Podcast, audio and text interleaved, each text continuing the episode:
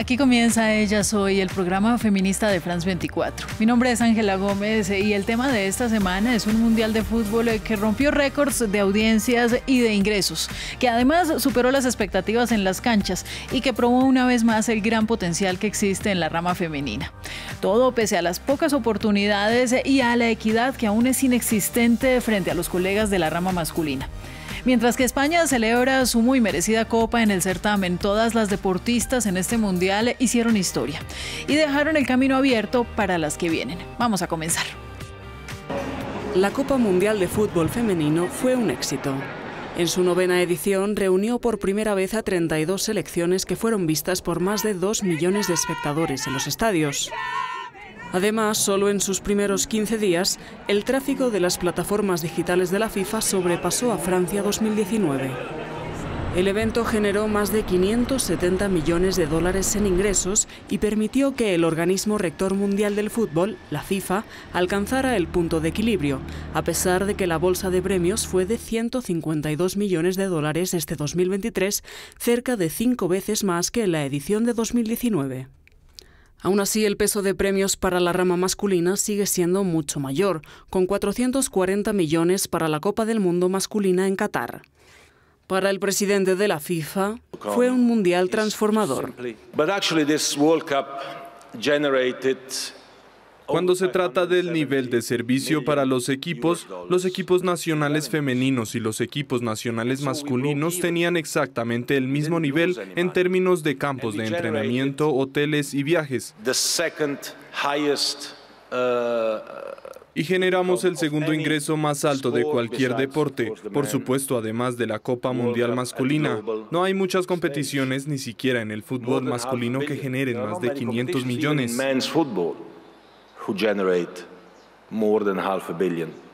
Infantino también recordó que se probó lo equivocadas que eran las críticas a la expansión del torneo que este año pasó de 24 a 32 selecciones. Ha sido el torneo de las primeras veces en muchos aspectos. La primera Copa del Mundo de la FIFA con 32 equipos, incluyendo 8 debutantes, cuatro de los cuales ganaron partidos, Marruecos, Portugal, Zambia y Filipinas. La primera vez que equipos de las seis confederaciones ganaron al menos un juego la primera vez que tres equipos de África alcanzaron los octavos de final y la primera vez que un equipo de la CONCACAF distinto a Estados Unidos y Canadá pasó la primera fase. Bravo Jamaica, bravo Reggae Girls. Jamaica, bravo the Reggae Girls. Un evento que nunca tuvo marcadores 15 a 0 que dañaran la imagen del deporte como alegaban los opositores al cambio.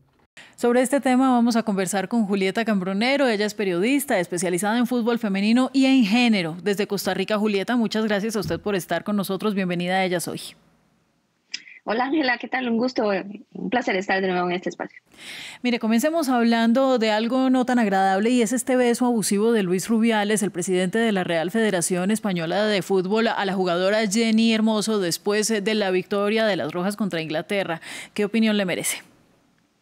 Desagradable totalmente, Ángela. Es una invasión y una intrusión al espacio de una persona y en este caso de Jenny Mozo, una jugadora que evidentemente ante pues el espectáculo de las cámaras pues no tiene mayor acción ella y pues eh, este presidente de la Federación, Luis Rubiales, a quien ya se le ha tachado eh, de un hombre machista, genera este acto y comete una intrusión, una invasión este, al espacio personal de la jugadora totalmente reprochable y pues evidentemente tendrían que tomarse acciones en, torno a la federación si quieren pues eh, borrar un poco ese desagradable eh, hecho eh, acontecido en la final del mundial que también opaca de cierta forma incluso el meritorio título que obtiene la selección española.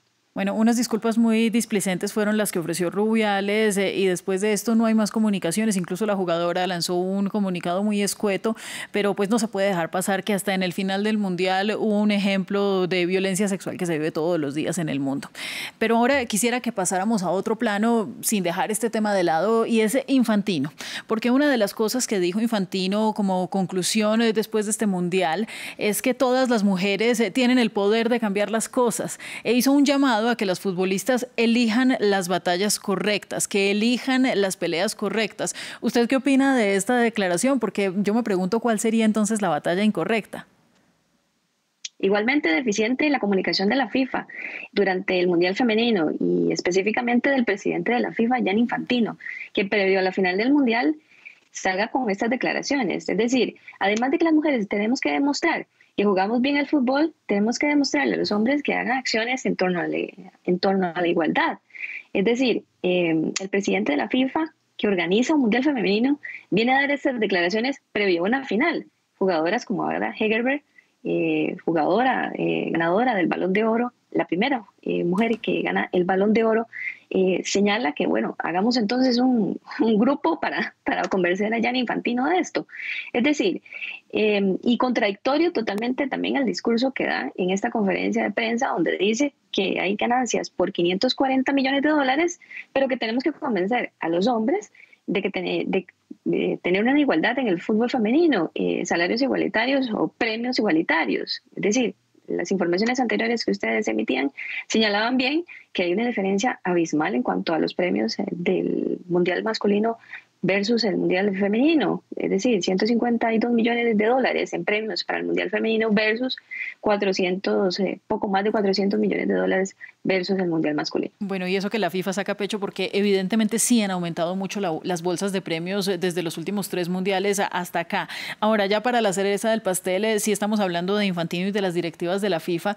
Infantino también pide que la ONU se involucre, que se involucren organismos internacionales para que el fútbol femenino sea más em, equitativo más comparable con el fútbol masculino. Esto no lo hemos necesitado jamás en la rama masculina. Los premios están, el dinero está, los patrocinios existen. Em, claro, se resalta, por supuesto, las grandes ganancias que hubo en este mundial, que lo, dijo el mismo Infantino y, digamos que desechó las flores por, por estas grandes ganancias. Em, pero sigue siendo una FIFA que no, no termina de convencer con el mensaje tan potente respecto al mensaje que sí es muy potente y que dan las mujeres desde las canchas.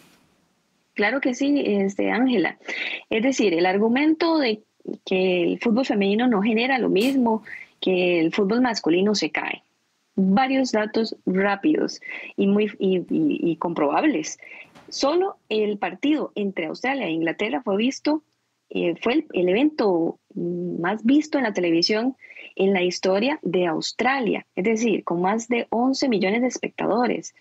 Eh, eso no es negocio.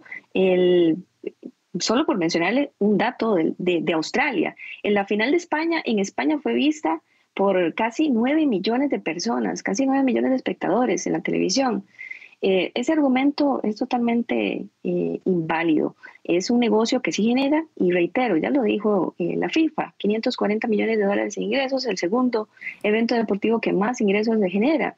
Entonces, eso es un argumento nada más para desmeritar la igualdad y la equidad en el fútbol femenino y este, seguir con los patrones de desigualdad de género, de discriminación por género, y de género.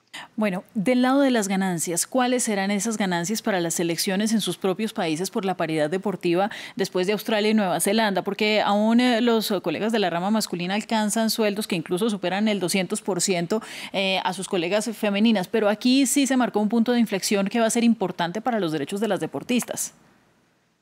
Sí, es la primera vez que todas las jugadoras que disputaron una fase de grupos van a recibir una compensación económica.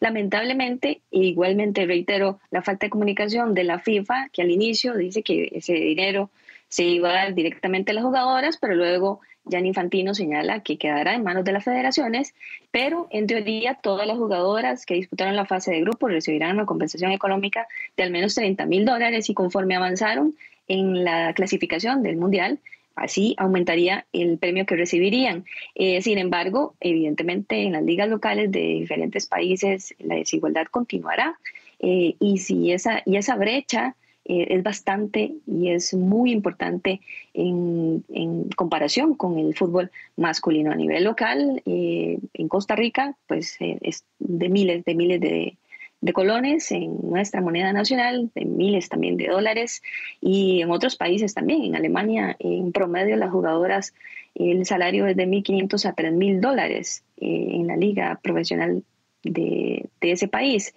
Y así sucesivamente. La mejor jugadora, eh, mejor pagada, Sanker, en el mundo, su salario es de, poco más de 500 mil euros Cristiano Ronaldo gana al año 200 millones de euros y, y, así sucesivamente. Es decir, todavía esas diferencias, desigualdades salariales es abismal entre el fútbol masculino y el fútbol femenino. Aún así, que quepa el espacio para, para, hablar de las inversiones que se han hecho en el fútbol eh, femenino, Julieta, eh, y puede que no sea casualidad que justamente Inglaterra y España, que son dos países que han hecho importantes inversiones en sus jugadoras, hayan llegado a la final. Eso se nota en la calidad de vida y en la calidad del entrenamiento y al final en los resultados en la cancha.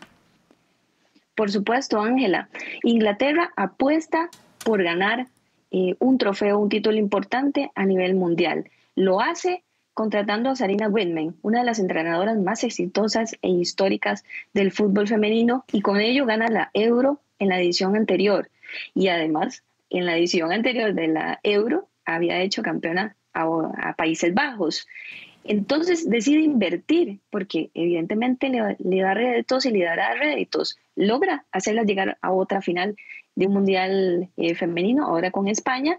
España, por su parte, en selecciones menores, tiene una infraestructura envidiable y las, mujeres que se dedican al fútbol desde los 13, 14, 15 años ya son profesionales y tienen estructuras eh, deportivas del más alto nivel. Por ende, no es casualidad que sus selecciones sub-17, sub-20 hayan sido campeonas de los mundiales correspondientes. Y ahora, pues en parte, eh, ese reflejo y ese impulso que se, le, que se le dio a las selecciones femeninas inferiores, pues impacte o haya impactado también la selección mayor masculina para que ahora sean las campeonas del mundo. Pues mire, Julieta, escuchándola hablar, eh, nos queda claro que se pueden lograr grandes cosas, pero además de que las demás selecciones, selecciones como las latinoamericanas, como Colombia, por poner un caso, son simplemente unas heroínas. Muchísimas gracias a, a usted por estar con nosotros y ojalá llegue el día en el que no tengamos que hablar de fútbol femenino o de fútbol masculino, sino simplemente de fútbol, que es un deporte tan hermoso. Muchas gracias a usted. Gracias, Ángela. Con gusto y a la orden siempre. También el agradecimiento a las personas que nos ven. Sigan en France 24 y nos vemos próximamente en Ellas Hoy.